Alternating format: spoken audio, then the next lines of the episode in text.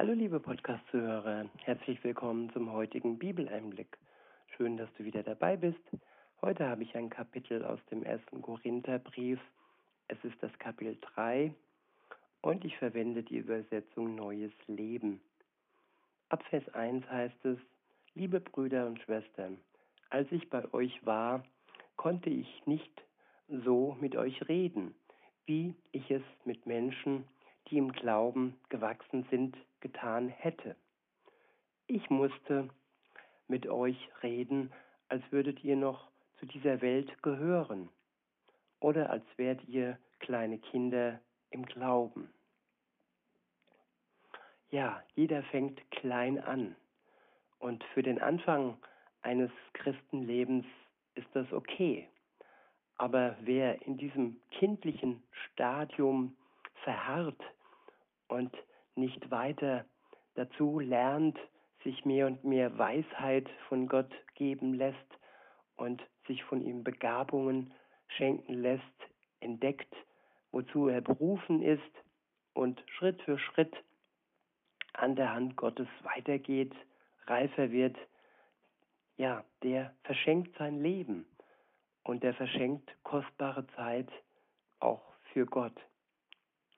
In Vers 2 heißt es, ich musste euch mit Milch ernähren, statt mit fester Nahrung, die ihr noch nicht vertragen hättet. Und ihr könnt sie wohl auch jetzt noch nicht zu euch nehmen. Ja, feste Nahrung, das sind ähm, Weisheiten, das sind Tatsachen aus der Bibel, die man nicht von Anfang an in Gänsefüßchen verträgt. Man fängt mit den Basics an, sag ich mal, und fängt nicht direkt mit ähm, dem Masterabschluss an. Zuerst kommt der Bachelor und dann erst der Master. Und man arbeitet sich vor und lässt sich Stück für Stück, wie gesagt, ja, mehr und mehr Weisheit schenken. Wichtig ist, dass man ja in Bewegung bleibt und diesen Prozess des Wachstums ähm, ja am Laufen hält. Weiter heißt es in Vers 3, denn ihr lasst euch noch von eurem alten Ich beherrschen. Ihr seid eifersüchtig und streitet miteinander. Ja, Eifersucht und Streit, das sind Merkzeichen dieser Welt. Da ist es ganz normal, dass sich Leute, Menschen wieder und wieder streiten, manchmal um das gleiche Thema. Und äh, ja, dass man eifersüchtig ist auf den Besitz des anderen, auf, auf eine Beziehung, auf Geld. Und das ist aber kein Merkzeichen eines Christen. Weiter heißt es, beweist das nicht, dass ihr noch von euren eigensüchtigen Wünschen beherrscht werdet? Ihr benehmt euch wie Menschen, die nicht dem Herrn angehören. Ja, die Liebe soll uns wirklich äh, zu erkennen geben, dass wir uns als Christen untereinander lieben, aber dass wir auch die lieben, die uns hassen, unsere Feinde lieben und ja, unsere Feinde durch die Liebe zur Umkehr bewegen. In Vers 4 heißt es, wenn einer von euch erklärt, ich bin ein Anhänger von Paulus, während der andere sagt, ich gehöre zu Apollos, handelt ihr da nicht wie Menschen, die Christus gar nicht kennen? Ja, es gibt viele Fans, auch im christlichen Bereich. Die einen ähm, finden den super, die anderen finden den Prediger super. Aber wir sollten uns bei Christus treffen. Er sollte unser Superstar sein und nicht Menschen, die sein Wort zwar verkündigen, die sollten wir auch ehren und respektieren und dankbar sein, aber an erster Stelle sollte Jesus stehen und nicht der Mensch. Weiter heißt es, wer ist denn Apollos und wer ist Paulus, dass ihr euch unseretwegen streitet? Wir sind doch nur Diener, Durch uns hat Gott euch zum Glauben geführt. Jeder von uns tat die Arbeit, die der Herr ihm auftrug. Meine Aufgabe bestand darin, den Samen in unsere, in eure Herzen zu pflanzen. Und Apollos hatte ihn bewässert. Aber es war Gott, nicht wir, der ihn wachsen ließ. Ja, es ist wichtig, dass wir unsere Aufgabe erkennen, unsere Berufung erkennen. Aber am Ende ist es Gott, der alles wachsen lässt.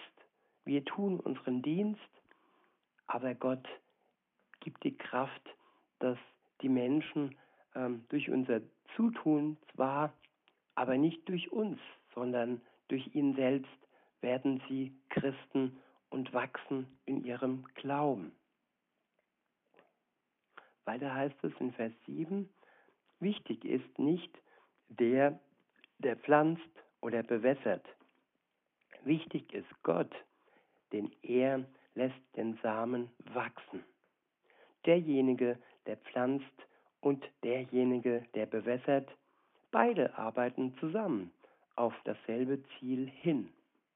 Belohnt aber wird jeder für sich, entsprechend seiner Arbeit. Wir arbeiten Hand in Hand an derselben Sache, als Menschen, die zu Gott gehören. Ihr seid Gottes Acker, sein Bauwerk, nicht unseres. Aufgrund der besonderen Gnade, die Gott mir schenkte, habe ich als weiser Bauherr das Fundament gelegt. Nun bauen andere darauf. Nun bauen andere darauf auf.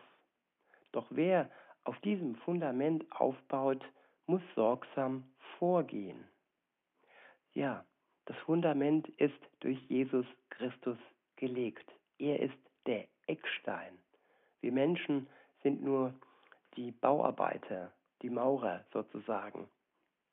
Jeder tut seinen Teil ähm, hinzu und alle bauen wir auf das gleiche Fundament auf. Die Frage ist jetzt nur, wer pfuscht und wer macht seine Arbeit gewissenhaft in der Kraft des Heiligen Geistes. Und wenn jemand pfuscht, dann kann er andere davon, davor abhalten, dass er ja in Staunen kommt und dieses wunderbare Haus ähm, ja als Bruchbude ansieht. Und damit sind auch ähm, Gemeinden gemeint, die äh, ja, Menschen, Mitarbeiter haben, die andere abschrecken und vom Glauben fernhalten. Weiter heißt es in Vers 11, denn niemand kann ein anderes Fundament legen als das, das schon gelegt ist, Jesus Christus. Wer nun auf dieses Fundament aufbaut, kann dazu Gold, Silber, Edelsteine, Holz, Heu oder Stroh verwenden. Ja, das meine ich damit mit Pfuschen. Wer halbherzig Stroh auf das Fundament legt, ja, das wird weggeblasen, wenn der erste Sturm kommt oder wenn das Feuer am Ende kommt. Und es ist fast ja, vergebene Zeit, dass man auf ein Fundament äh, Streu oder Holz legt oder irgendein ja, Baustein, der vergeht und der nicht lange hält. In Vers 13 heißt es, am Tag des Gerichts wird sich die Arbeit jedes Einzelnen im Feuer bewähren müssen. Das Feuer wird zeigen, von welcher Qualität das Bauwerk ist. Wenn es dem Feuer standhält, wird der, der es gebaut hat, Lohn empfangen. Doch wenn sein Werk verbrennt, wird er einen schmerzlichen Verlust erleiden. Er selbst wird zwar gerettet werden, aber nur wie einer, der mit Mühe und Not einem Feuer entkommt. Und wie gnädig ist Gott, dass selbst solche Christen, die pfuschen, noch gerettet werden.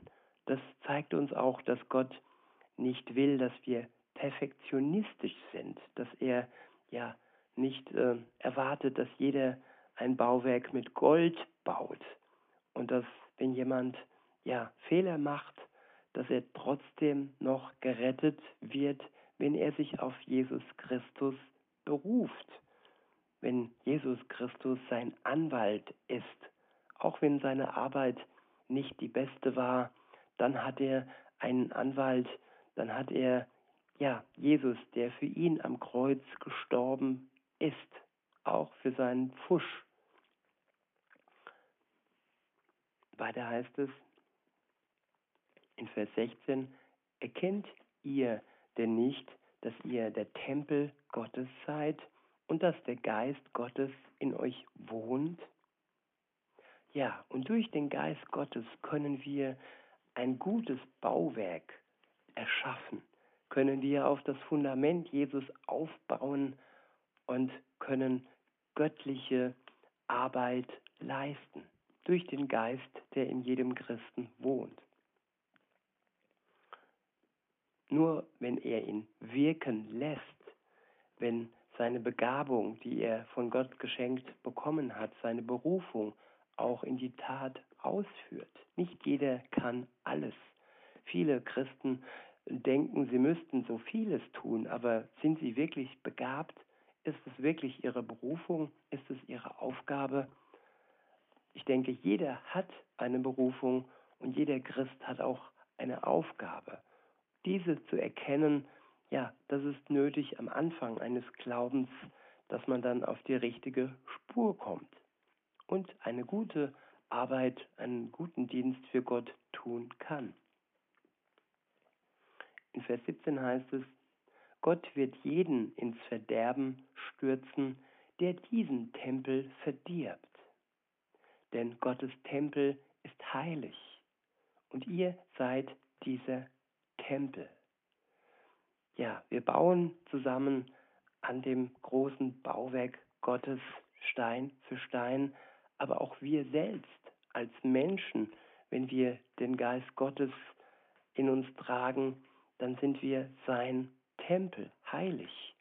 Und dann ist es wichtig, dass wir diesen Tempel nicht verunreinigen, nicht durch Drogen und aber auch nicht durch irgendwelche Medikamente, die man uns verkaufen möchte als gut und die uns am Ende dann nur ja Probleme bereiten.